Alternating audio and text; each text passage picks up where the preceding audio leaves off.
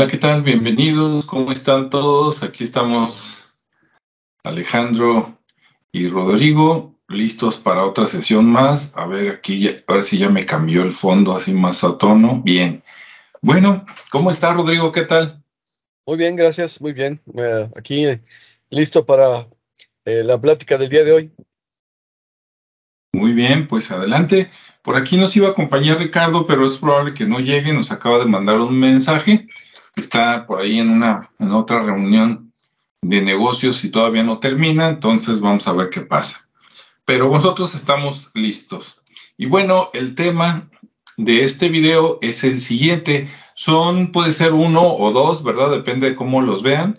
Vamos a hablar de las maldiciones de los lugares antiguos y los guardianes también de lugares antiguos. Ejemplo, cuando cuenta, cuenta la, la, leyenda, ¿no? Que cuando descubrieron la tumba de Tutankamón, que es una de las más publicitadas en todo el mundo, primero porque es de Egipto y segunda porque es de las pocas que todavía encontraron intacta, que no, no había sido saqueada, ¿no? Entonces tenía todo, todos los tesoros, este, inclusive un, carro por ahí, ¿no? Este, esos carros tirados obviamente por caballos de aquellos tiempos, este, su, su momia, ¿no? Su sarcófago, por ahí cubierto parcialmente de oro y otras cosas.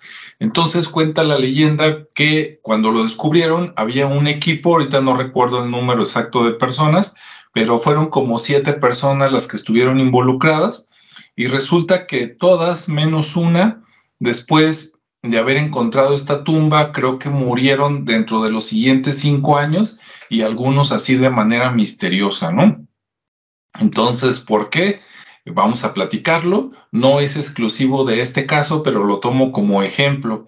Y por otro lado, eh, hay también, cuentan la leyenda, no cuentan los arqueólogos que a veces cuando llegan a algún lugar y no piden permiso al guardián del lugar, sobre todo en casas viejas, en ruinas arqueológicas, ¿no? En pirámides, cosas así, que cuando no piden permiso y hacen algún tipo de ofrenda, como de qué tipo es lo que vamos a platicar, si no hacen esa ofrenda, después les va mal, ¿no? Se les aparece un fantasma, oyen cosas, ven cosas, sienten cosas.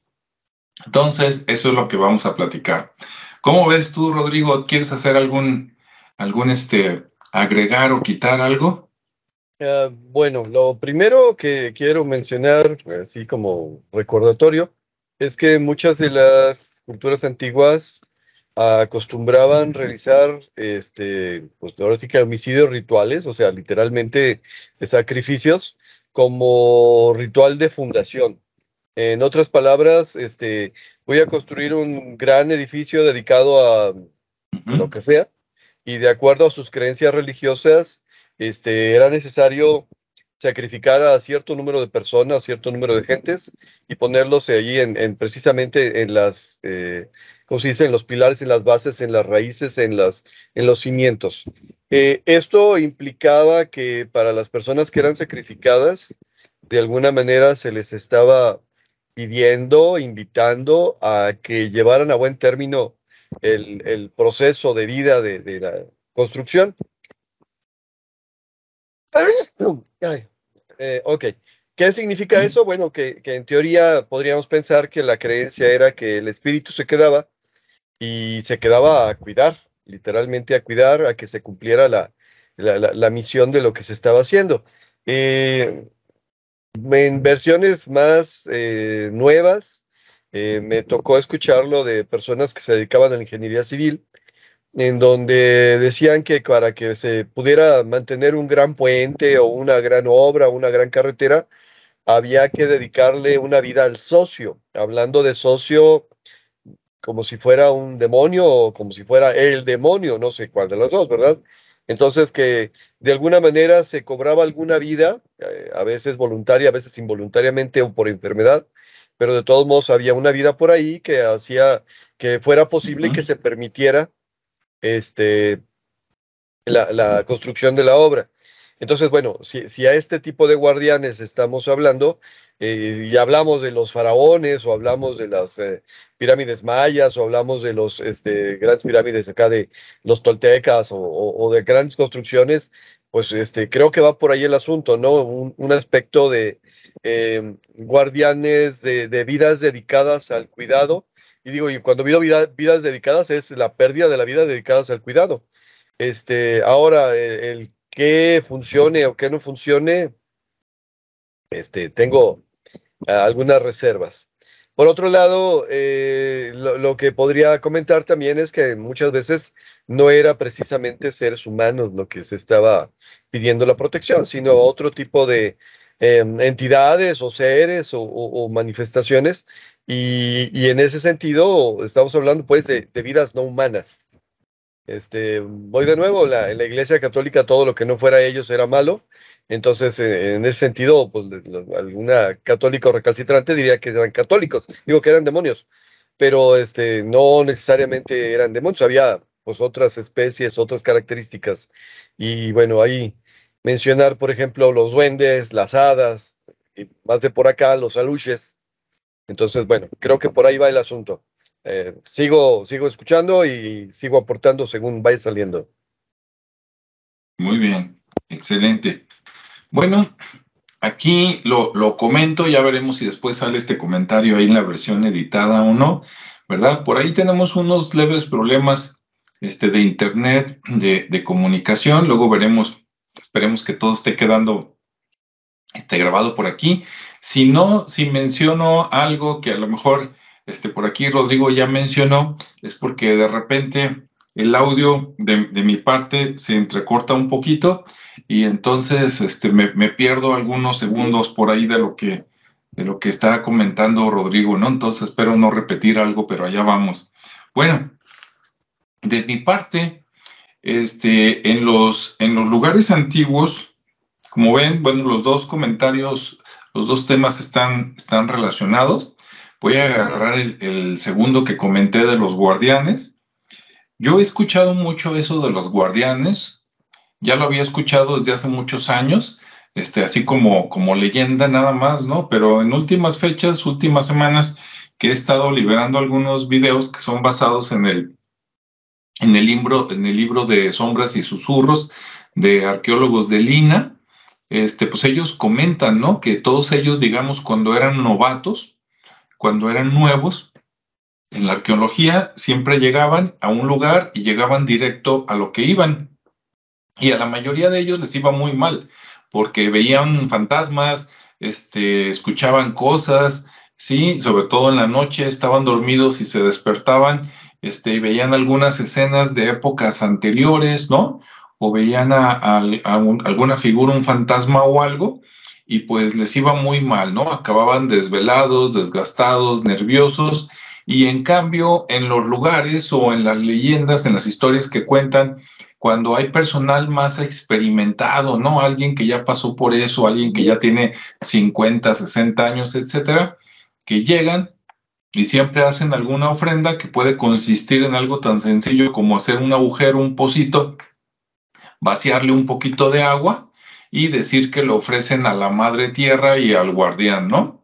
Y listo, ya los más elaborados hacen el pocito y ponen, este, puede ser este, dulces, puede ser este, alguna hierbita quemada, ¿no? Así como, como si fuera, como si les gustara fumar, ¿no? Algo de tabaco, etcétera. Y a los que hacen eso, la mayoría no tienen estos problemas. Entonces ahí saco por conclusión que a veces hay algunos por ahí, este, espíritus, ¿no? Muertos de personas o algunas entidades, como comentaba Rodrigo, que a lo mejor les gusta ser tomados en cuenta o que se les pida permiso o que les, se les reverencie o algo así antes de llegar a algún lugar y trabajar ahí en él, ¿no? Entonces, bueno, este es el comentario que dejo hasta aquí. Este, ¿Cómo ves, Rodrigo? ¿Algo que quieras agregar? Ok, eh, vamos a meternos en, camisa de once varas, pero es la famosa magia natural. Es a lo que le clasifican, o lo que le llaman magia natural. En otras palabras, eh, las religiones más antiguas Este, de hecho, el origen de la religión es una religión animista, donde cada cosa que existe tiene su propia ánima, tiene su propio espíritu, tiene su propia fuente de animación de vida. Entonces, literalmente es rendir el, tributo a la naturaleza misma, a la fuente de vida, aun cuando el objeto sea inanimado, este, puede estar eh, relacionado o imbuido en, en, esa energía. Digo, eh, voy a mencionar la tradición europea porque pues, es la que más nos presentan en las películas y en las novelas, ¿no? Pero digo, los duendes, por ejemplo, la mayor parte del tiempo se referían a, em, seres espirituales que habitaban o debajo de los árboles o bajo la tierra o algo por el estilo. Las hadas, en cambio, vivían en las copas de los árboles y tenían la facultad de, volar representando el aire. Las este, ondinas este, representaban a los seres que vivían en el agua y las, los silfos eran los, los seres espirituales que representaban el viento, como cuatro elementos naturales este, que simbolizaban la conjunción de un montón de cosas más, ¿no? Entonces, eh, existía una tradición o una veneración hacia lo que por un lado no se podía comprender del todo y por otro lado no se podía controlar del todo. O sea, estaba más allá de nuestras fuerzas como seres humanos y por lo tanto estaba más allá de, la humanidad y por lo tanto pertenecía al reino de lo divino. Entonces, bueno, ahora sí que literal, eh, si te vas a los cuentos infantiles de los hermanos Grimm o de ese tipo de tradiciones de siglos pasados, te vas a encontrar con cuentos donde eh, un campesino sencillo, amable, eh, buena gente encuentra a alguien en el bosque que dice, pues le voy a ayudar porque se ve que tiene necesidad, y a la hora de la hora resulta que es un duende y que como pago por este, el trabajo que realizó, este, le, da oro, una olla de oro, no sé, cualquier cosa de esas, o lo, llena de riquezas. Eh, más allá de la función moralista del cuento, que es ayudar a los demás, este, está la situación de decir, a ver, entonces la naturaleza también tiene que ser este, reverenciada y cuidada. Aquí están muy divertidos los perros, un tantito. Sí. Ok, perdón. Eh, entonces, bueno, desde ahí partimos de, la situación de seres naturales. En misma situación, en la, misma eh, cultura europea, que también está hecha de muchas culturas, este, los celtas por un lado, los eh, nórdicos, vikingos, este, por otro lado, tendían a, realizar rituales de fertilidad, donde, por ejemplo, eh, dejaban al inicio de la temporada de siembra, eh, dejaban un sacrificio de un animal o, dejaban plantas o incluso en algunos casos este, podían dejar humanos, digo, cada cierto tiempo cumplían con un ritual de, algún sacrificio humano, así que no les disgustaba del todo la guerra porque eso los proveía de sacrificios también. Y entonces, eh, de alguna manera, este, se está cumpliendo con esta parte de el, reverenciar la naturaleza para que la naturaleza te, te recompense por lo que estás haciendo. Muchas de las tradiciones que todavía este, manejamos y que de alguna manera hemos adoptado a partir de culturas eh, diferentes, pues, sigue funcionando por ahí. Digo, ahí está el famoso árbol de Navidad, que sí ya trae un trasfondo, que ya tiene, eh, está adaptado a la religión judeocristiana, pero es, un árbol al cual eh, literalmente vas y le pones regalos que luego te los regresan, ¿no? O que es un, un árbol donde vas a recibir los regalos. O sea, más o menos es la misma situación, más o menos es la misma esencia.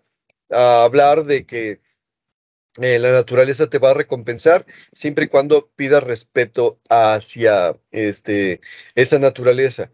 Por otro lado, también en los mismos cuentos se hablan de personajes que sin ser buenas gentes, que sin ser amables, que llenos de envidia o llenos de odio, piden los mismos favores y a cambio de ello reciben castigos ejemplares. Eh, este es un principio, pues, de la magia natural. Si tú lo mereces, tú lo recibes. Si tú no lo mereces, por ambicioso, recibes un castigo. Ok, este, con respecto a lo de las pirámides, pues es otro caminito, pero ahorita que, que, ahondemos este, por ahí este, lo menciono, pero bueno, por lo pronto aquí. Ahora, la parte de los aluches y de las otras entidades de acá, de este pues son de, este lado del mundo, pues son muy similares. Básicamente lo que hacen es representar con nombres diferentes a, seres espirituales similares también. Ok, me, quedo aquí. Muy bien.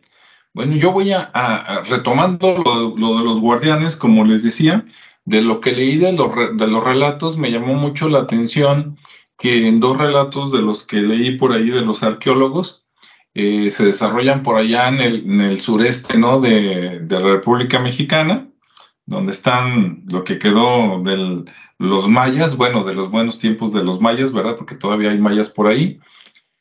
Y entonces, este, comentan que de los que entraban sin permiso, de repente veían un guerrero, ¿no? Un guerrero maya así con, con este, su cabello largo, un tocado, algunas plumas, ¿no? Por acá, este, fuerte, así como, como salen en las películas, pues para que se lo imaginen, y que estaba por ahí de alguna manera haciendo guardia, ¿no? Y a mí me llama mucho la atención porque suponiendo que sea cierto, cierto y no es que lo dude, ¿verdad? Pero pues yo no estuve ahí, entonces el hecho de que se animen a contarlo, pues ya, ya dice que, que pues que sí, ¿no? Que algo pasó, porque si no, se estarían exponiendo a la crítica. Pero del otro lado me pongo yo a pensar, ¿no? También por, por ignorancia y desconocimiento de qué sucede después de la muerte. Y digo, imagínense, si a mí me sacrifican para que me quede aquí, pensándolo claro con mentalidad del siglo XXI, yo digo, oye, me matan para que me quede aquí y, todavía me quedo, pues estoy loco, ¿no? Yo mejor me iría de mi espíritu a otro lado o a qué fregados me quedo. Eso lo pienso yo, ¿verdad? Alejandro Chávez.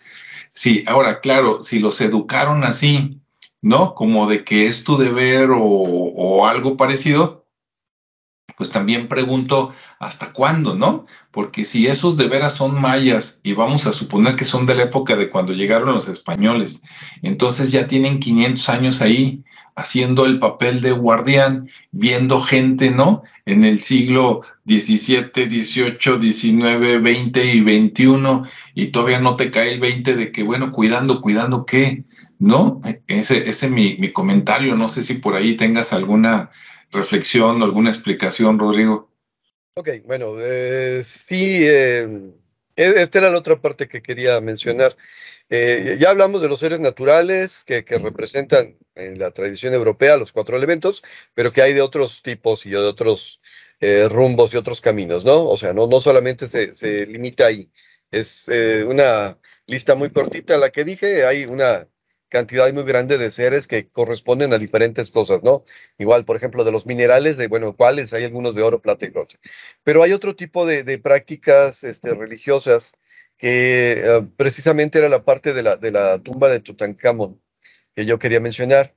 Eh, existen prácticas religiosas cuyo sentido y significado eh, intenta generar o canalizar, no sé si sea la palabra correcta, eh, una forma de energía que cumpla una función. A este tipo de, manifestaciones, a este tipo de resultados les llaman tulpas los tibetanos o egregores, si es que quieres utilizar una palabra igual europea, ¿no? Eh, ¿Qué significa? Bueno, que los magos o los brujos o los hechiceros o el nombre que le quieras poner, literalmente van a generar una energía mental muy intensa de una idea muy fija. Es como concentrarse, por así decirlo, con una este, intensidad muy grande, ayudada de elementos rituales.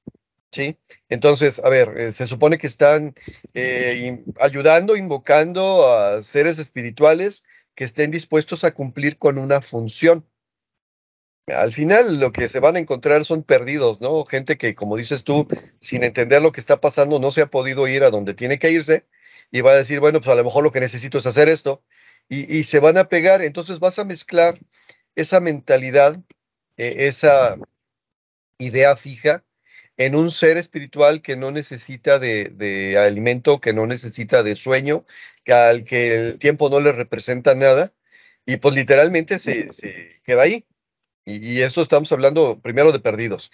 Si a eso le agregas que la persona que se muere eh, muere de una manera, este, primero convencido y después trágica, este, estamos agregando de una cantidad de energía enorme que se supone que se une a esa energía mental para cumplimentar este, la función o la orden para la que fueron creados. Em, desde la perspectiva judio-cristiana, este, te dirían, bueno, a esas personas lo que les hace falta es una liberación, pero ¿quién va a liberar a alguien que no quiere ser liberado, no? ¿Qué significa la liberación? Literalmente, a ver, tu función ya se acabó, ahora vete a caminar a donde tienes que caminar para que puedas continuar con el ciclo. Y mm, de alguna manera, tarde o temprano se podrá dar. La cuestión en este caso es que, este, digámoslo así, esa cantidad de energía mental que le ponen los seres vivos con esa intención, con esa finalidad, este, genera un ser mixto entre la idea que le pusieron este, los vivos más la energía espiritual que le pone algún perdido, y entonces ya tenemos un guardián. No sé si te llegaron a contar o te, llegaron a platicar de, las historias de los bandidos de antes, ¿no? De los ladrones de camino, en donde literalmente se dedicaban a robar y cuando ya tenían un tesoro lo suficientemente grande como para no poderlos transportar, ¿sí? Iban y lo escondían en algún lugar, pero en el camino se hacían de alguna persona a la que iba como prisionera ¿sí? Y cuando llegaban y enterraban o escondían o, dejaban o lo que sea, mataban a la persona para que esa persona se quedara cuidando eh, precisamente este, el tesoro. Entonces, bueno, por ahí hay leyendas mexicanas de, tiempo de la revolución o antes de eso, entre la independencia y la revolución, de, famosos ladrones que eh, se murieron literal y de repente alguien se encuentra el tesoro y el que se encuentra el tesoro también se encuentra al guardián del tesoro que literalmente está esperando a alguien que lo releve. Entonces, tú te vas a quedar, tú tienes el tesoro, tú te vas a quedar con el tesoro, perfecto. Entonces, yo me voy, tú te quedas, se muere la persona eh, normalmente dicen que por envenenamiento, de la soga y no sé qué tantas cosas, pero al fin y al cabo es, a ver, para poderme liberar yo necesito a otro, bueno, pues no te toca, no te corresponde este tesoro, entonces que te vaya bien. Ahora, si te toca, si te corresponde, entonces me libero entregándote el tesoro, pero para eso hay que merecerlo. Vamos de nuevo a los méritos. Entonces, primera situación o primer elemento, tenemos eh, los seres naturales este, y la magia correspondiente. El segundo elemento es eh, los egregores o tulpas, que son formas del pensamiento eh, eh, a las cuales se les agrega una energía espiritual, normalmente realizado por magos, hechiceros, este, brujos, no sé, el nombre que le quieras poner. Y la tercera situación es gente que de alguna manera se aferra a las, a las condiciones de vida que tienen que no quiere cambiar. Eh, gente que estaba tan apegada al oro que cuando se murió, pues literalmente se queda cuidando el oro, ¿no? El caso de, de, construcciones antiguas. En el caso de las pirámides de Egipto que mencionabas, eh, todo me suena, todo me parece que tiene que ver con las tulpas o egregores. ¿Qué quiere decir? Bueno, estaban tan convencidos de que tenían que cuidar, de que tenían que hacer, de que el faraón era el hijo del sol y que tenía que, este, ¿cómo se llama? ir a su viaje solar para luego regresar y volver a encarnar en un cuerpo, que literalmente estaban dispuestos a dar su vida para cuidar a donde el faraón pudiera regresar a, quedarse, ¿no? Que ya no regresaron o que no van a poder aprovechar ese cuerpo, pues es otro paquete, pero esa era la creencia. Pues sí. Bueno, pues muy interesante ahí la, la posibilidad de, de, explicación, ¿no? Y bueno, pues a mí me gustaría este, aquí decirle a la gente, bueno, más lo que guste agregar Rodrigo después, de que si ustedes han sabido de estas historias, ¿no? De los, de los famosos este, bandidos acá mexicanos o en otro país, algo parecido, pues sería bueno escucharlo, ¿no? Para que lo pongan por ahí en los comentarios y aprender más para saber que se da en todos lados o que tal vez se da más en algunos lados que en otros, ¿no? También si nunca has escuchado de esto, pues sería interesante saber, ¿no? Porque para nosotros a lo mejor es muy común, le digo, para mí era muy común que desde chico escuchaba leyendas de esas, ¿no? Tanto el que en la cueva lo mataron para que cuidara el tesoro, aunque yo también creo que muchos los mataban para que no revelaran dónde estaba el tesoro, ¿no? ¿Verdad? Si no dices al rato se lo va a robar.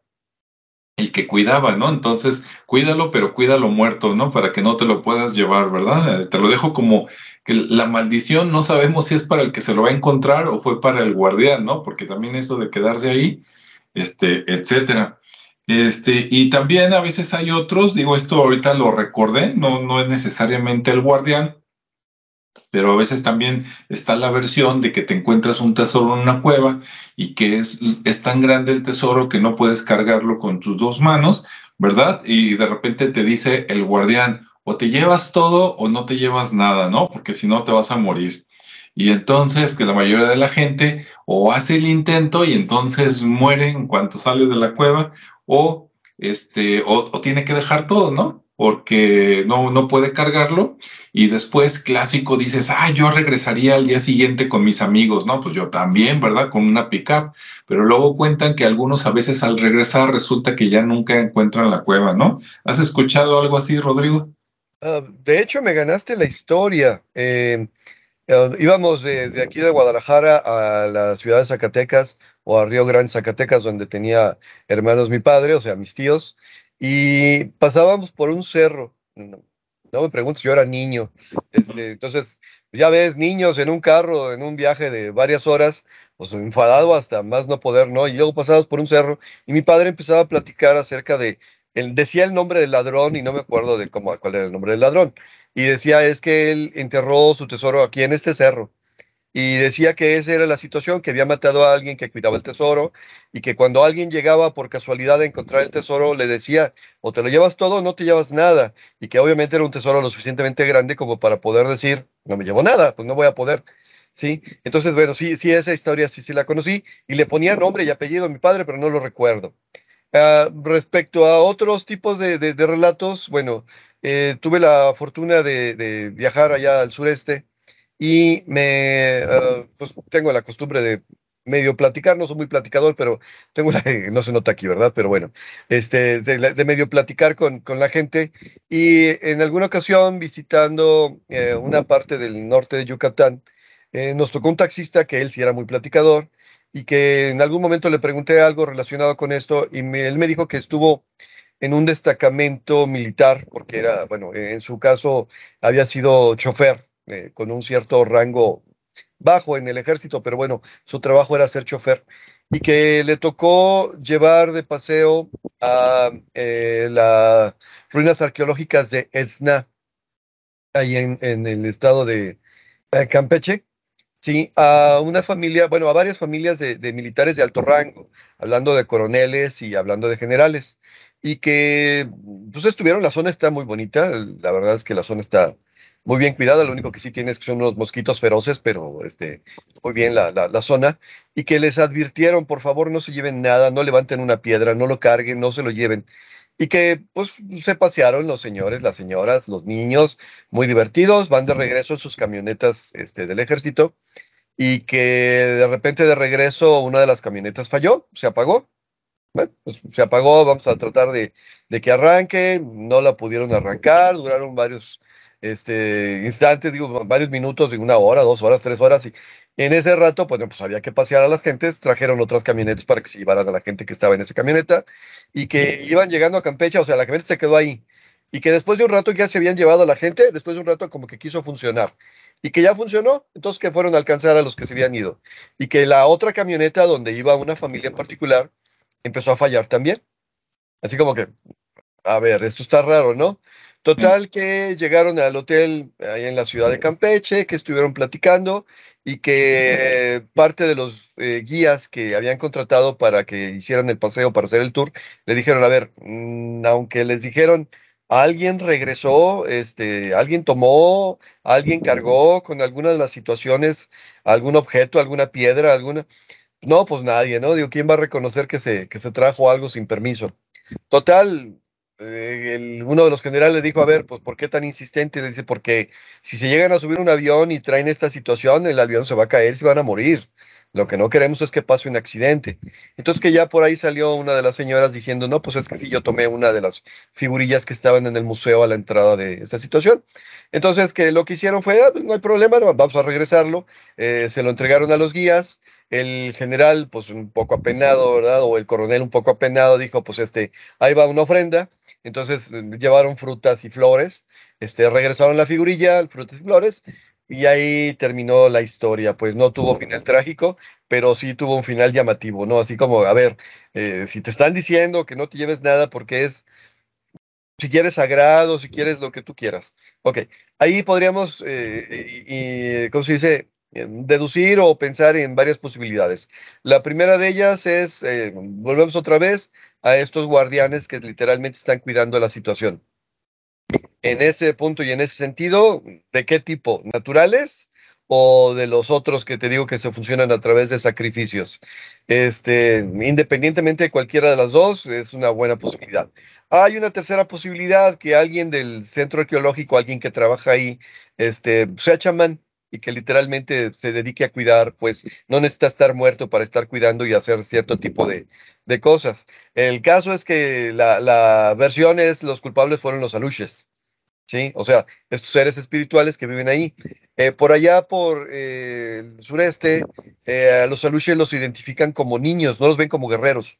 O sea, a diferencia de los guardianes que, como dices tú, tienen apariencia de guerrero, este, a, los aluches los ven como niños, que son precisamente eh, niños que se pasan por entre la hierba en la zona de, la selva y que la gente de repente se pierde por tratar de seguirlos o alcanzarlos.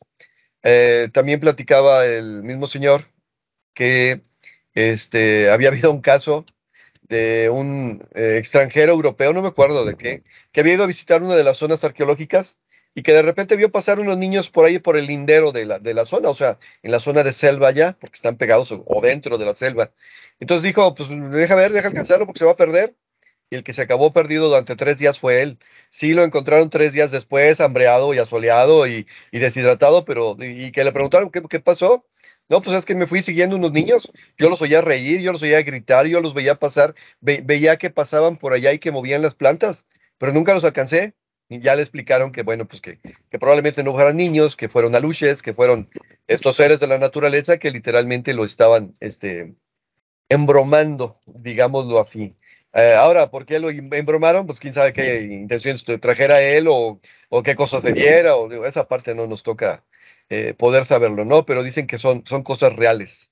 Allá les dicen que te vas para el monte, bueno, pues los aluches se lo llevaron al monte. Ok, pero entonces no se llevan a cualquiera, sino de que pues eh, algo tenía. Em, en el caso del primer relato, sí tenía algo, traían una figurilla del museo. En el caso del segundo, pues, ¿cómo saberlo? Digo, eh, ahora sí que no, no había conocimiento de la persona, no, no.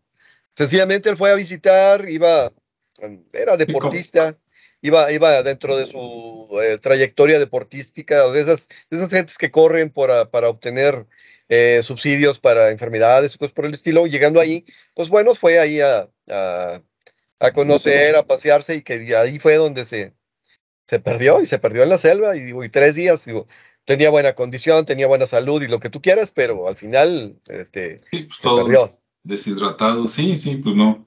Digo, a falta de conocerlo, pues no sabemos si de verdad sus intenciones eran buenas, ¿no? De déjame ayudo a los niños o si a lo mejor cruzó por su mente y como en otros lados, ¿no? Que dicen, no, tú persigues los duendes y del otro lado del arco iris está la, la olla del dinero, ¿no? Por ejemplo, o, o, que ya haya traído algo que debiera, o no, esa parte sería muy, muy difícil de, de, decirla, y además no, no, me toca ser juez ni, ni jurado, entonces ahí sí que no lo sé, pero el relato está así. Y eh, del primer caso dice, pues, de hecho, en, la ciudad de Campeche, decía, a mí me identifican como el taxista que le pasó esto. Dice, yo ya vivo en, la ciudad de Mérida, pero que de repente le mandan a hablar porque dicen, a ver, llévanos de paseo y de una vez nos platicas la historia. Entonces el señor tiene, pues, este rating, por así decirlo. Y en el segundo caso decía, pues es una persona que le pasó esto y que fue documentado en los periódicos que, como sí lo pudieron encontrar tres días después y con intervención del ejército, todo lo demás, pues a la hora que lo entrevistaron fue esto lo que platicó. Entonces eso está documentado. De ahí a que haya pasado otra cosa, no lo sé. Pero bueno, esa fue la, fue la situación. Eh, precisamente estos relatos, bueno, voy a aprovechar a hacer el comercial, están registrados eh, como uno de mis relatos en uno de mis libros de Mundos Alternos, que están en, de venta en amazon.com.mx. Este, así se llama Mundos Alternos de Rodrigo García Gómez. Son cuatro fascículos que van explicando poquito a poquito lo que pudo haber pasado, pero bueno, por ahí va el caminito. También la explicación de lo que son las tulpas o los egregores también está este, en, el libro de Mundos Alternos, así que también podría ahondar un poquito más en ese conocimiento. Así es, muy bien, sí, a los interesados pueden comprar el libro, véanlo, este, métanse y vean ahí en la descripción de los cuatro para ver cuál, cuál con cuál de los cuatro comienzan la, la colección. Y bueno, pues con esto este, terminamos aquí este video. Yo de mi parte, pues nada más les diría que si algún día encuentran un tesoro, este, bueno, hay una parte, digamos, física, que sería eh, los metales, cuando están guardados mucho tiempo, pues son químicos, ¿no? De repente tienen reacciones y hay algunos vapores que han matado personas, ¿no? Entonces, ese es uno y digamos es muy real, sin maldición y sin nada, ¿no? Este, entonces, a, cuidarse cuando sacan, que encuentran una bolsa de monedas o algo, ah, pues está bien, ¿no? Pero cuidado con, con bueno, ahora que están de, de moda los tapabocas, pues a lo mejor mínimo, ¿no? Llevarse algo que, que los ayude a no respirar eso directamente, dejarlo un, un rato por allá donde se airie, este, y después sobre él, ¿no? Y por otro lado, pues si no sé, como el, el relato que hizo Rodrigo, si nos están diciendo que es un lugar y que no tomen cosas, ¿no? Que no son tuyas, pues también, ¿no? Por más apetitoso que se vea o más dinero que cueste y que digas ahí nadie se va a dar cuenta, este, pues toda, toda así que, como dicen por ahí en la física, ¿no? Toda acción tiene una reacción. Entonces, qué necesidad también, ¿no? Hay que, hay que portarnos bien y hay que tener respeto de los lugares, de las personas y de las cosas que no, que no son de uno, porque yo creo que hasta sin, sin necesidad de que sea un tesoro antiguo este, o que se te aparezca un fantasma, yo, yo creo que si tú le robas algo a otra persona, tarde que temprano, este, mínimo, pues alguien te lo va a aplicar, ¿no? ¿Cómo ves, Rodrigo? ¿Tú quieres aconsejar algo más? Igual ahorita me estoy acordando de otros relatos por ahí, pero para otra ocasión serán. Pero digo, sí, básicamente es el respeto a los demás. Es la misma historia o moralina de los cuentos, ¿no? Es decir, a ver, dedícate a hacer lo tuyo. Si te toca, va a llegar. Si no te toca, ni te metas porque te vas a meter en complicaciones. Ahora, en una sociedad tan egoísta como la que nos toca vivir en este momento, esto suena, suena a, antiguo, pero sigue teniendo la validez de siempre, ¿eh? Digo, a pesar de, lo que pueda parecer, este, y aunque en este momento veamos que los malos son los que están ganando, este, el precio que pagan es muy caro en general. Así que no, más vale llevarse las cosas con respeto. Y hacia lo antiguo y tradicional, si ya no es nuestra cultura, si ya no es nuestra manera de pensar, tiene su razón de ser. Y sigue habiendo gente que la utiliza y por lo tanto, si nosotros pedimos respeto, hay que dar respeto. Eh, ahora se les olvida, digo, no se me, eh, me, acordé, no se me sale de la cabeza aquella ocasión en que un cantante de música pop muy popular entre las chicas viene acá a las este, pirámides y se sube a donde no se tiene que subir y se toma fotos donde no tiene que tomarse, o la vez en que los youtubers este, fueron contratados para promocionar un sitio turístico y acabaron haciendo un relajo dentro de la zona arqueológica y obviamente los acabaron corriendo, digo, en el peor de los casos, este, no les va a pasar nada, pero tampoco es la, mejor imagen que deberían dar, ¿no? Es quieres respeto, da respeto y no necesitas destruir nada ni a nadie para obtener un like, por ejemplo. Así es, definitivamente. Sí, sí pórtense bien, mejor respetamos y listo, ¿no? Así aseguramos un poquito. Digo, no, no es garantía, pero este, si te la pasas haciendo cosas que no debes o cosas malas a los demás, pues tarde que temprano alguien, alguien va a llegar contigo, ¿no? Entonces mejor no la llevamos tranquila, como dice Rodrigo. Muy bien, bueno, pues muchas gracias a todos, esperemos que les haya gustado y si tienen algún tema también que, que quieran que tratamos, pues déjenlo por ahí en los comentarios y con gusto lo retomamos, como ya hemos hecho en otros videos, que de sugerencias de las personas hasta nos ponen a investigar, ¿no? Que, que está bien porque así nos hacen aprender más. Entonces, gracias, cuídense y nos vemos y escuchamos en el siguiente. Buenas noches, hasta luego.